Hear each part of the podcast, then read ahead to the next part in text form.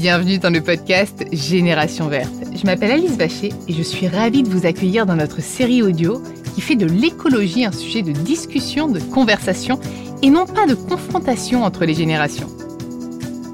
Nous allons essayer de comprendre comment se transmettent et se partagent les enjeux environnementaux au cœur de notre société. On a beaucoup entendu moquer les boomers, pourtant il y a bel et bien une convergence sur les sujets de l'environnement entre les différentes générations. Entre la jeune génération climat, appelée parfois génération Greta, et les autres générations de notre société, la mienne, la vôtre, en matière d'écologie, tout le monde est concerné. Dans Génération Verte, nous allons recevoir des invités de différentes générations pour parler avec eux de leur engagement pour la planète. Médecins, chercheurs, sportifs, artistes, scientifiques, cinéastes, mais aussi collégiens, lycéens ou jeunes adultes à peine lancés dans la vie active. Tous vont venir partager leur vision, leurs expériences et leur engagement. Et ça, ça va nous faire du bien.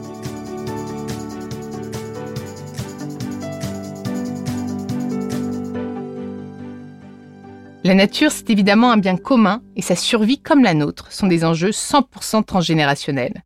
Grâce à l'ADEME, l'agence de la transition écologique et notre partenaire le magazine Oui Demain, nous faisons se rencontrer ici les générations et les initiatives, les juniors et les juniors, les parcours inspirants, les projets innovants pour nous inciter tous aussi à passer à l'action pour générer des conversations et créer des ponts entre toutes les générations. Vertes, bien sûr. Dans ce nouveau numéro de Génération Verte, j'ai le plaisir d'accueillir trois invités de deux générations différentes. Bonjour Jean-Louis Etienne, merci d'avoir répondu à notre invitation. Je sais que vous êtes très occupé, alors je vais tenter de brièvement euh, résumer votre parcours, mais vous allez approfondir ça après. Vous avez été docteur en médecine, interne en chirurgie et spécialiste de la nutrition et de la biologie du sport. Vous avez participé à de nombreuses expéditions en Himalaya, au Groenland, en Patagonie et à la course autour du monde sur le Penduik 6 avec Eric Tabarly. En 1986, vous étiez le premier homme à atteindre le pôle Nord en solitaire en tirant vous-même votre traîneau pendant 63 jours. Oui. Tout va bien jusque-là. Vous avez réussi la plus longue traversée de l'Antarctique jamais réalisée en traîneau à chien, une traversée de 6300 km. Et oui, c'est grand l'Antarctique. Et en avril 2010, vous avez réussi la première traversée de l'océan Arctique en ballon. Mais ce n'est pas tout, vous êtes aussi écrivain, conférencier et surtout vous êtes un infatigable défenseur de l'environnement et du climat de la Terre. Vous êtes d'ailleurs ambassadeur des pôles et de l'océan pour l'UICN, l'Union internationale pour la conservation de la nature, et vous coordonnez aujourd'hui, au cœur des 50e hurlants, l'expédition PolarPod, dont vous allez nous parler juste après. C'est encore un projet hyper audacieux. Plateforme océanographique dérivante dont je vais vous parler. J'ai tenté de résumer, j'ai dû oublier un milliard de choses. Non, mais il est très bon, votre résumé. Ah ben. Merci beaucoup. Merci d'être avec nous. Et nous sommes aussi en présence de deux lycéennes, Ambre Fouillade et Marie Poirier. Bonjour, vous êtes toutes les deux en terminale, donc l'année du bac. Bonjour. Bonjour. Et vous trouvez le temps quand même de vous engager pour le climat et pour faire bouger les choses à votre niveau. Et vous allez nous raconter tout ça. Je suis absolument ravie d'être avec euh, ces deux générations réunies. Pour commencer, j'aimerais savoir, alors peut-être peut-être vous les filles, comment est né votre engagement pour le climat justement? Euh, bah, moi, c'est depuis toute petite euh, ma mère qui est très engagée là-dessus, qui on mange bio. on a un jardin aussi, donc ça aide tout ça. quand on part en vacances, c'est à la montagne, tous ensemble et en autonomie, donc vraiment proche de la nature. Et il y a quelques années, j'ai vraiment pris conscience de l'environnement, de l'impact de l'homme sur l'environnement. Et, donc ça m'a permis de vraiment me dire qu'il fallait que je fasse quelque chose. Et euh, du coup, je suis arrivée en première et euh, on m'a proposé de faire partie de ce club du développement durable. Et bah, j'ai un peu sauté sur l'occasion euh, en me disant que je pouvais faire quelque chose à mon niveau en plus de tout ce que je faisais un petit peu chez moi. Tu peux peut-être me parler de ce club de développement durable, justement, c'est un... tu l'évoques il est, ça fait quelques années qu'il est au lycée. Du coup, c'est une professeure de SES et une professeure de SVT qui l'ont mis en place et qui euh, nous font faire euh, des activités pour sensibiliser les lycéens euh, de notre lycée, mais aussi pour que on fasse quelques actions un peu concrètes pour vraiment en faire parler. On essaye justement à travers ce club de donner des nouvelles habitudes qui peuvent justement aider la planète. Et toi, comment, comment est ton engagement aussi? Du coup, un peu comme membre, très jeune, on, a, on a été sensibilisés très jeune dans notre famille. moi, y a, par exemple, il y a mon grand-père qui s'intéresse énormément à l'écologie, qui n'a jamais pris l'avion de sa vie, alors qu'il voyage énormément. Il fait tout en bateau. Et Jamais de sa vie? Jamais de sa vie. Il avait peur, tu penses, au début? Non, non, non. C'est juste qu'il il était prof de, de biologie et et justement, euh, voir euh, des espèces disparaître, euh, il détestait ça. Et du coup, il a arrêté de prendre, de prendre l'avion, il faisait tout en bateau. Il, il cultive lui-même ses légumes et tout. Donc il y a des dialogues, j'imagine, entre vous au, sein de, au sein de vos familles. Mais Jean-Louis Etienne, vous, vos convictions, comment, comment sont-elles nées? À 10 ans, c'est une colère, sans vraiment, une bonne raison, mais sans vraiment penser aux questions environnementales. J'habitais dans un village tout petit village, Vielmur, là où je suis né, et traversé par une rivière qui s'appelle La Goutte.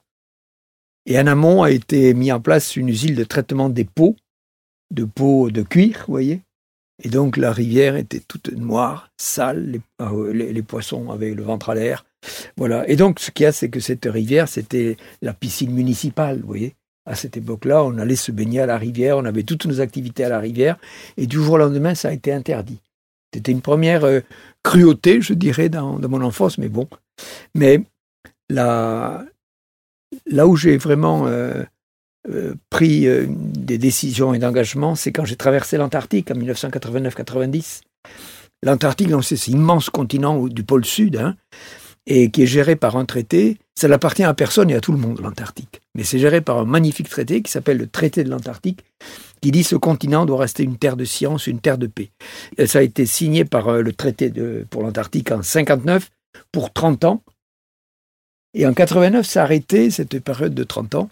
Et la question, c'était, une partie des États étaient favorables à ce qu'on exploite les richesses, enfin, ouvrir la possibilité d'exploiter des richesses très hypothétiques autour de l'Antarctique, et d'autres non. Et donc, on a pris ce, chemin de dire que l'Antarctique n'était pas un continent pour les hommes, c'était un continent pour la Terre. Et donc, c'est ses premiers engagements au cours d'une expédition internationale, puisqu'il y avait un Américain, un Chinois, un Japonais, un Russe qui était encore soviétique, un Anglais et moi, avec cette baseline, avec cette euh, règle qu'on avait tous, tous acceptée. Je répète, donc l'Antarctique n'est pas un continent pour les hommes, c'est un continent pour la Terre. C'était mon premier engagement. C'est-à-dire, pendant 50 ans, on ne prend pas de décision, on verra dans 50 ans. Et donc en 2048, vous serez certainement en poste quelque part et reviendra, si vous voulez, la discussion, qu'est-ce qu'on fait avec les richesses de l'Antarctique? Et vos parents, dans votre famille, personne n'était sensible? À ce ah sujet-là non, non mais euh, moi je suis né à la campagne, dans un village de 800 habitants, mon père était tailleur d'habits. Euh, moi, je suis né. Ah bah, on va en parler, ça, des habits après, justement. Moi, je suis né, oui, mais moi, je suis né dans, dans un village de 800 habitants. Il n'y avait pas le téléphone, il n'y avait pas la télé. La vie se passait là où on était, vous voyez. Donc, c'est peut-être vous, derrière, qui avez joué le rôle d'évangélisateur de, ces sujets.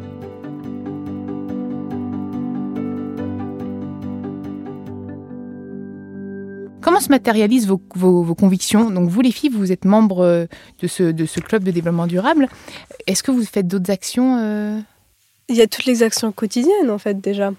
Je crois que nous deux, on fait partie d'une famille nombreuse. Du coup, euh, du coup on évite de, trop acheter. On, utilise, on récupère des frères et sœurs, beaucoup.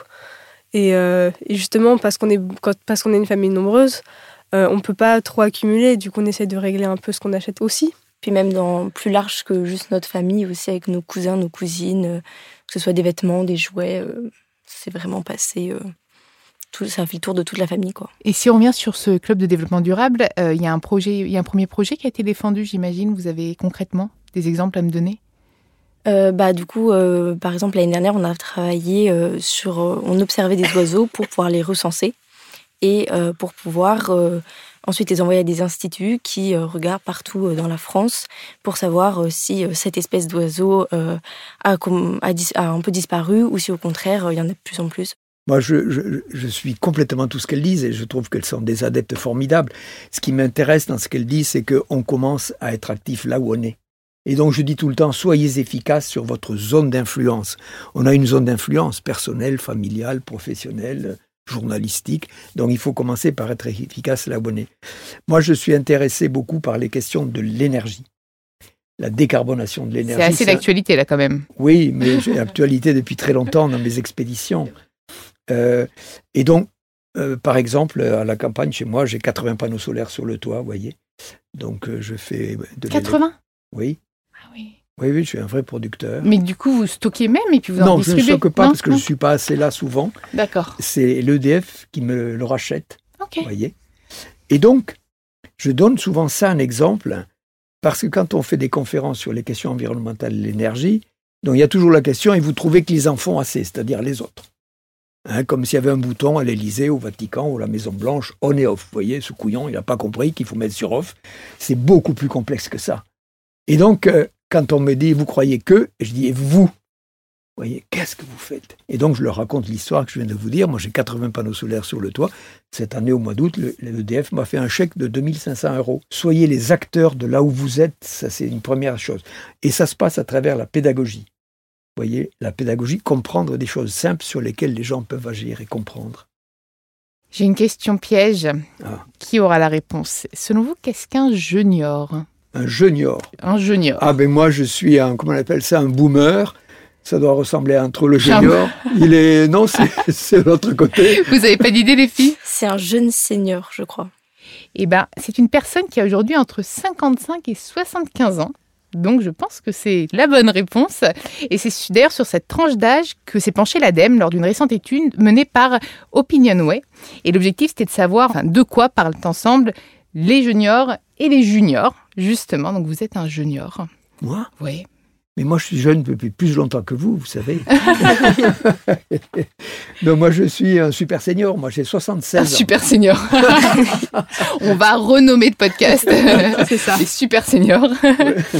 Et donc, justement, le but, c'est de savoir si, entre vous, vous parlez d'environnement. Comme là, vous venez de le faire, en fait, de façon naturelle. Oui. Eh ben, je, moi, j'en parle parce que j'ai fait beaucoup de conférences. J'adore la conférence parce que c'est un exercice pédagogique. Moi, j'ai une tentation pédagogique ancienne. Là, j'ai toujours.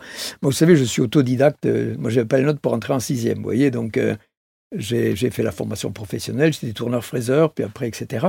Et donc, je suis autodidacte. Et en apprenant à soi-même, on devient pédagogue. Voyez, par force. Et j'adore. Euh, j'adore la pédagogie.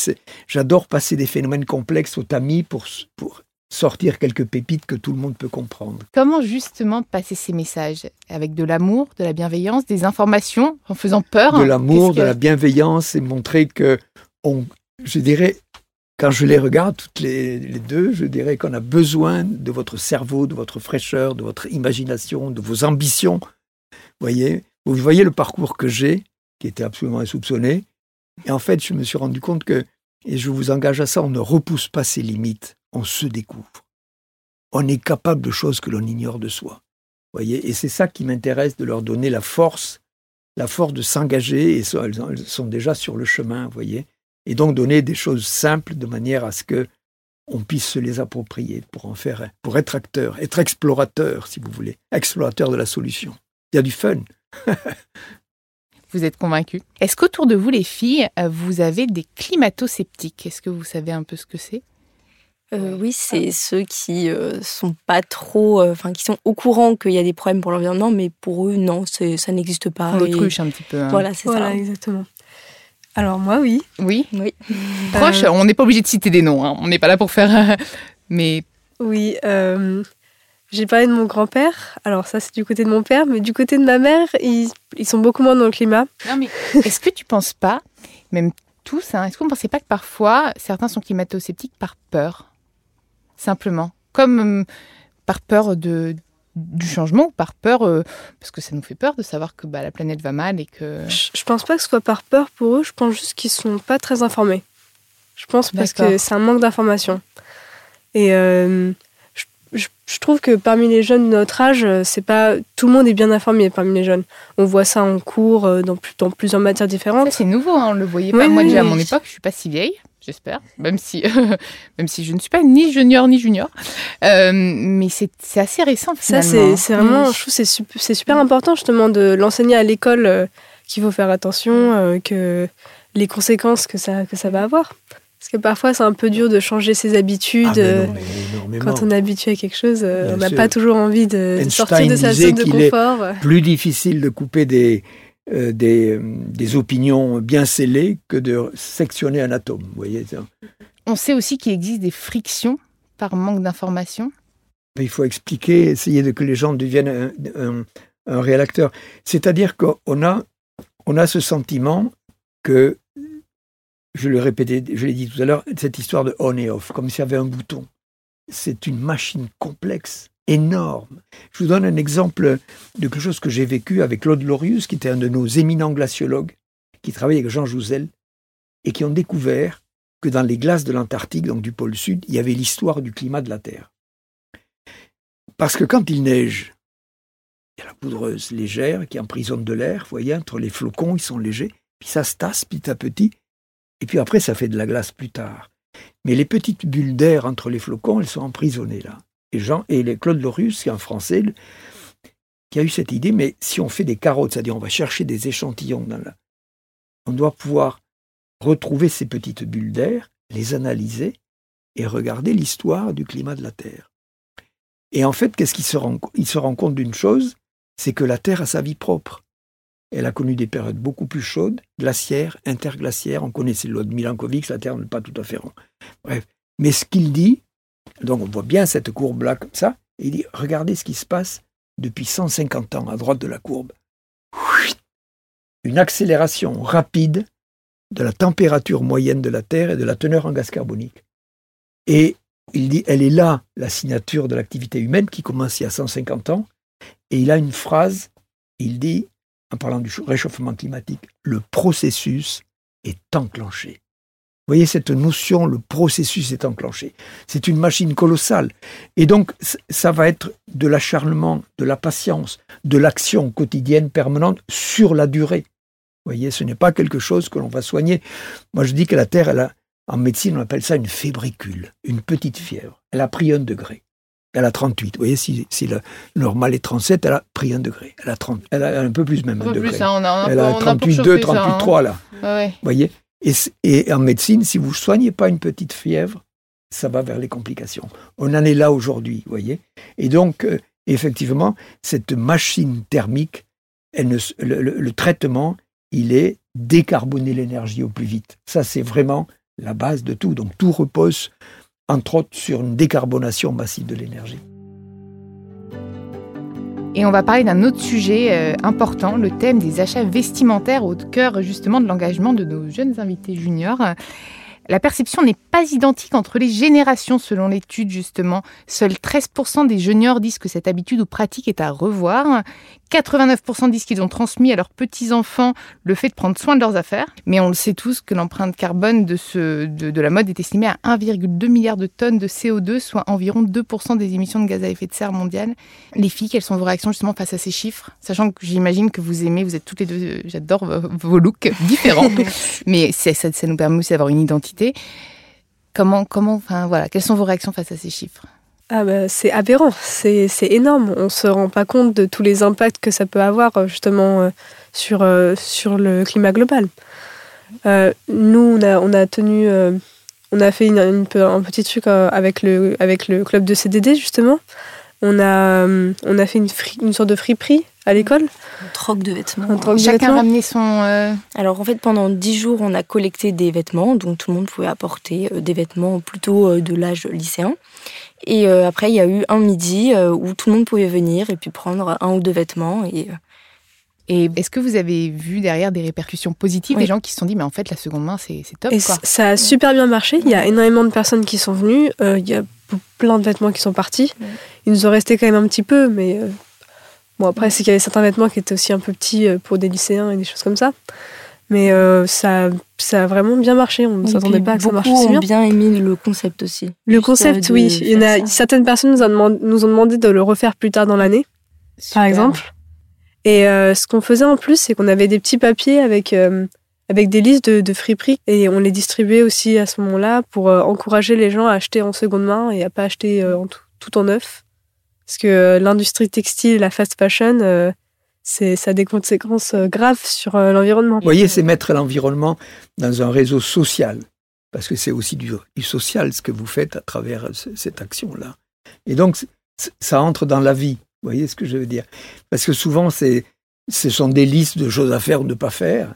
Et quand vous prenez cette action sociale, pour moi, c'est aussi une action sociale forte, en montrant aux gens qu'en plus, on, va dans le bon sens de l'économie et d'énergie, etc., de textile et tout, c'est bien. Est-ce que vous regardez justement si une marque est éthique et responsable? C'est un de vos critères. Oui, hein, il, y a, plusieurs applis qui permettent justement de vérifier certains critères. Si, si par exemple, c'est vraiment français, si, c'est français, fait en respectant les droits humains, tout ça. Et est-ce que demain vous pourriez complètement arrêter d'acheter du neuf? Pour les vêtements, je pense que c'est vraiment mm. possible. Hein. Mais moi, je pense qu'on peut quand même continuer à acheter du neuf. Je pense que la démarche qu'elles ont est intéressante dans la mesure où elles regardent l'origine, comment c'est fait, d'où ça vient. Parce que les gens qui tricotent, les gens qui sont à la machine, les gens qui font des vêtements, c'est un tissu social aussi dont on a, besoin d'entretenir. Vous voyez, des métiers, il faut conserver. Donc il y a des gens qui font aussi des bonnes choses. Donc euh, c'est pas forcément ne pas acheter du neuf, mais regarder l'origine des produits, la façon dont c'est fait. Pas de surconsommation. Et vous, Jean-Louis Etienne, comment vous consommez la mode? Au quotidien? Mais regardez-moi, regardez-moi. Seconde main ou pas? Justement, à votre époque, il y avait beaucoup de seconde main ou pas ou de friperie? Oh, Mon père, il cousait à la main. Ah, tailleur, oui, mais quand même, enfin, dans l'industrie de la mode, finalement. Enfin, non, pas, non, même pas. Non, c'est faut voir que c'est euh, un village de 800 habitants. Il faisait des costumes pour les mariages, pour les premières communions. Vous voyez ce que je veux dire C'était une clientèle de campagne très sobre. Par contre, c'était fait on le gardait, on le gardait 10 ans, son costume, j'imagine. Oui, et puis en plus, les gens grossissaient, donc ils venaient voir mon père, qui avait toujours gardé un bout de tissu en plus pour euh, rajouter un petit peu, qui n'était pas ça. Plein de bon sens, c'est ce qu'on devrait faire aujourd'hui. Rajouter des petits bouts de tissu, faire durer, faire durer le vêtement. Avant, on faisait euh, durer. Ah ben on le gardait, oui, en costume, c'était pour longtemps, quoi. On ne faisait pas faire un costume, parce que mon père travaillait avant le prêt-à-porter, c'est-à-dire, euh, aujourd'hui, on va choisir son vêtement qui est déjà fait, vous voyez avant, on prenait les mesures et on faisait des vêtements sur, euh, sur mesure. Donc on faisait un costume ça, bah, pour le mariage et puis ça vous durait tant que votre taille vous permettait d'entrer dedans.